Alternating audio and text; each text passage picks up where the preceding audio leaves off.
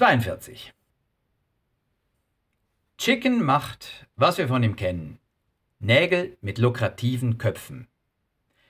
Er schickt Robbie Hamberg einen eingeschriebenen, detaillierten Brief.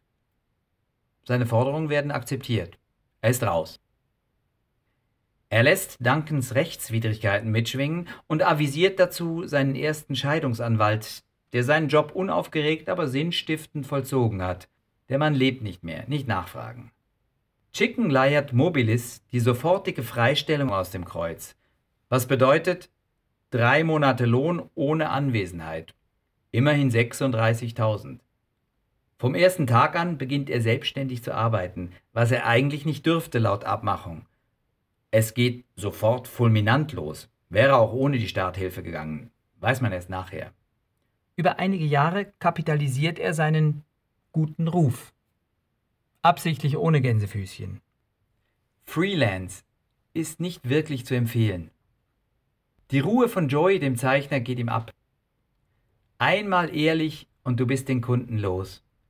Dafür bezahlt er ja schließlich nicht. Das hat er schon im Haus. Überkandidelte Kreative, die ihre Kindheit nachstellen und den Affen machen. Es kommen jahrelang Aufträge rein. Einer auch von Tall, der bei ARJ Station macht. Einer auch von Scary, von der Lahmarschbude, in der Scary nach mehreren erfolgversprechenden, aber kurzen Aufenthalten als CD Fuß fasst. Einladen finanziert Dead Chicken das halbe Leben, über mehrere Jahre. Ex-Green and Faint Leute, die er wirklich mag.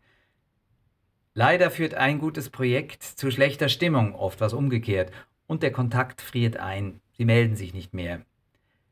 Leider haben sie, immerhin mehrmals Agentur und Werberin des Jahres, nie die Credits veröffentlicht. Das hätte geholfen. Zu Beginn hatte er sich vorgenommen, jede diesbezügliche Rechnung doppelt auszustellen, lässt das zum Schluss aber sein. Beim LAC klingt er sich schweigend aus. Der Rest sind Auftraggeber, die deine Gage in jedem Fall drücken und oft auch nicht zu bezahlen versuchen.